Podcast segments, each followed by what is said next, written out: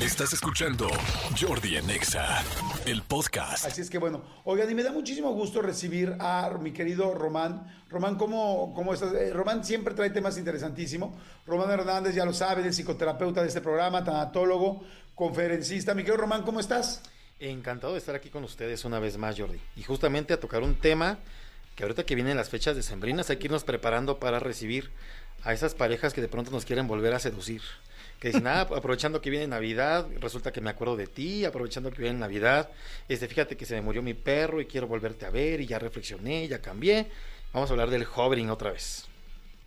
Oye, a ver, otra vez, por favor, el ejemplo, puedes decir, ya la vez pasada lo había relacionado yo con la, con la este, lavadora Hoover, porque hoovering se escribe como Hoover, se escribe como se escribe la marca, pero ¿qué es hoovering o hovering para la gente que, que como yo de repente no se nos pegó a la primera. El hoovering es una técnica de manipulación que ocupan los narcisistas, estas personas que quieren tener por encima de todas las cosas el control de sus parejas. Entonces el hoovering es justamente esa, acción de succionar a la pareja por el medio que sea posible, por la manipulación, el chantaje, el contacto con la familia, con los amigos, pero de que te tengo a mi lado, te tengo a mi lado, dice quien practica este tipo de, técnicas. Mm. Oye, y recuerdo que la vez pasada me decías que lo que hacen es que de repente te adoran, te quieren, te conquistan, luego te bajan la autoestima, te hacen mierda, te, son terribles contigo y cuando ya los quieres dejar vuelven a ser amorosos, lindos, cariñosos y encuentran la manera de volverte a conquistar. Que, y yo de ahí hice la relación, creo, de hoovering, como que lavas, ensucias y vuelves a lavar, lavas, ensucias y vuelves a lavar. Pero bueno, ese es mi, mi contexto, nada más que yo le di para entenderlo. ¿Es así? Totalmente. Justamente cuando ya la persona, el narcisista, se cansó de su pareja, de su víctima, porque se aburren fácilmente, es una característica muy común de los narcisistas. Una vez que se aburre, dice, necesito ir a, por otra persona, a quien seducir, a quien controlar y que me esté adorando y alabando mis cualidades. Y una vez que se vuelve a aburrir esa persona, regresa con alguna expareja buscando alguna de estas técnicas de manipulación como el hovering, ¿no? Y, decía ahorita este tema eh, de sembrino porque se da mucho que en las ocasiones especiales, en momentos como eh, la fecha de aniversario, se aparezca. Algo que es bien importante es que mucha gente tira en saco roto y dice, es que yo creo que ya no me va a buscar. El, el narcisista puede buscarte incluso 10 años después y te va a llamar diciendo que te extraña, que ya comprendió las cosas, que quiere volver contigo. Va a ocupar la Navidad para decir, oye, solo quiero desearte feliz Navidad, pero en realidad lo que quiere es volver a despertar ciertas emociones, recuerdos en la persona, pues para que siga vigente. Es decir, por ahí, como se dice, dejan su velita prendida eh, hasta que la otra persona pues se canse.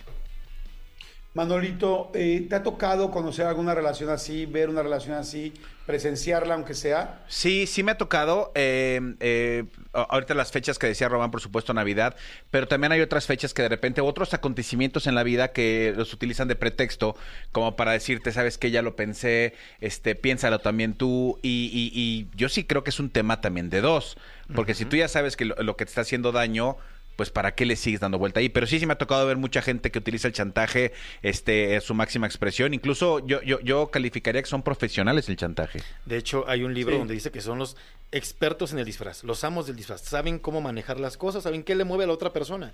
Le mueven las mascotas, ay, mira, lo que pasa es que tengo un perrito que me gustaría regalarte. Y yo, y bueno, saben dónde picar, saben dónde modificar la, la conducta de las otras personas. Son hábiles con ello.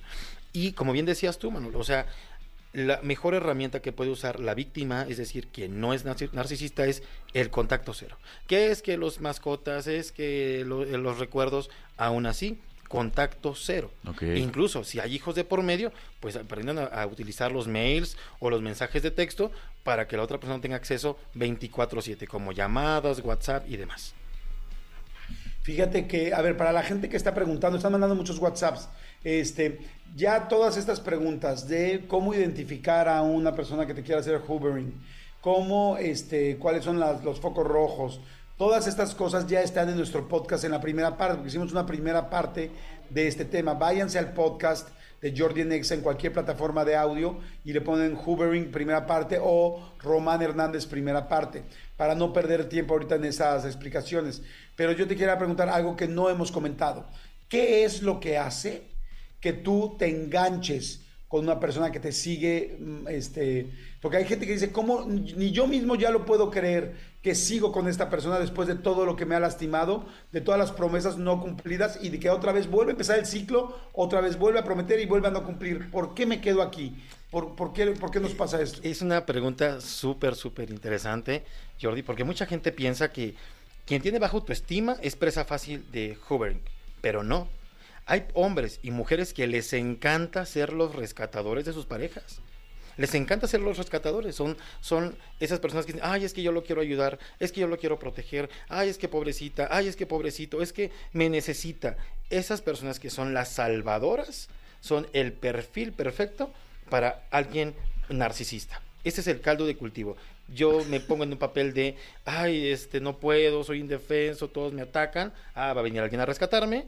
Digo, perfecto, eh, personaje perfecto para manipular. Así es que si yo no quiero ser presa fácil de un narcisista, lo que tengo que aprender a, a hacer es a dar las dosis necesarias de atención, de amor, de compañía. De pronto mucha gente dice, es que yo amo mucho y es que yo me entrego a la relación. Está bien, pero no hay que dar ni mucho ni poco, hay que dar lo necesario. ¿Y qué es lo necesario? Lo que la otra persona me pide, pero que también no atenta, atenta contra mi dignidad o mi individualidad. Esas Oye, personas... antes de, antes de llegar a la tolerancia cero, que ya lo explicaste también, de que es cuando ya no quieras hablar con una persona, inmediatamente bloquearla, no hablar y en serio no hablar, ni andar viendo fotos, ni Instagram, ni nada. Antes de esto, eh, cuando una persona me, nos está escuchando y no se siente fuerte para dejar la relación, ¿qué podría hacer para dar el tomar el primer paso y dejar la relación? ¿Qué, Mira. ¿Necesita una terapia? ¿Qué necesita? Totalmente. A veces pensamos que la fuerza de voluntad es suficiente, pero no. El narcisista sabe dónde tocar a tal grado que nos bloquea. Entonces, sí es necesario empezar a tomar terapia para entender por qué nuestras carencias, nuestros vacíos, nuestra forma de amar atrae a ese tipo de personas. Si yo creo que con fuerza de voluntad y de pronto ya eh, le escribo menos y que ahora ya me siento muy fuerte, ya me leí un libro muy, muy, muy de empoderamiento, que no dudo que nos apoye, de pronto sí tenemos que buscar ayuda terapéutica para encontrar también mis carencias, mis heridas, mis puntos débiles, mis puntos fuertes y con ello poder eh, hacerle frente a una persona narcisista. Buenísimo, pues este, hay que seguir, hay que seguir a Román para que puedan tener más información de esto. Román, ¿dónde te seguimos? Me pueden seguir en todas mis redes sociales como psicólogo Román Hernández o me pueden mandar un WhatsApp si están pasando una situación difícil en estos momentos al 55 16 83 46 91. Oye, este, eh, te iba a preguntar, pero me reí de la chimenea de Manolo que está mencionando aquí en el, en el WhatsApp. Es que tenemos Oye, una Román, chimenea. tienes un evento. Claro. Tienes, tienes un evento. Este, platícanos un poquito de este evento. Mira, me gustaría invitarlos justamente a esta conferencia que se llama Oveja Negra, porque no está mal ser diferente, es el quinto año consecutivo que la llevamos a cabo, todos los diciembre la hemos hecho, y hablamos muchamente, justamente, perdón, acerca de el placer de ser libre, la importancia de ser libre, pero también los pesos y los precios a pagar, como cuáles, el miedo a la soledad, al rechazo, al que dirán, al fracaso. Muchas veces estos miedos nos han frenado la vida, esta famosa palabrita de qué tal y y sí, y qué tal piensa mi mamá, y qué tal piensan mis tíos y, y los demás no me aprueban. Esos son los mayores miedos que nos frenan. Entonces, en la conferencia, que es sumamente interactiva, ahí vamos a, a encontrar cuál es el origen de esos miedos y cómo actuar incluso aún y con miedo. Entonces va a ser Pero este no próximo... de ir, es 9, el 9 de diciembre, se, o sea, se, o sea, se, se ya. Así 9 de diciembre, vayan. Eh, ¿Repites dónde pueden conseguir los boletos? Claro que sí, me pueden mandar un WhatsApp al 55 16 83 46 91 y va a ser aquí en Ciudad de México, en Plaza Galería Las Estrellas, este próximo sábado a las 7 de la noche. Y si ustedes me lo permiten a su auditorio, me gustaría regalarles un 2 por 1 para que la gente se anime, para que vaya con su pareja, con la hermana, con la prima y juntas también sean ovejitas negras, porque no está mal ser diferente. Escúchanos en vivo de lunes a viernes a las 10 de la mañana en Exa FM 104.9.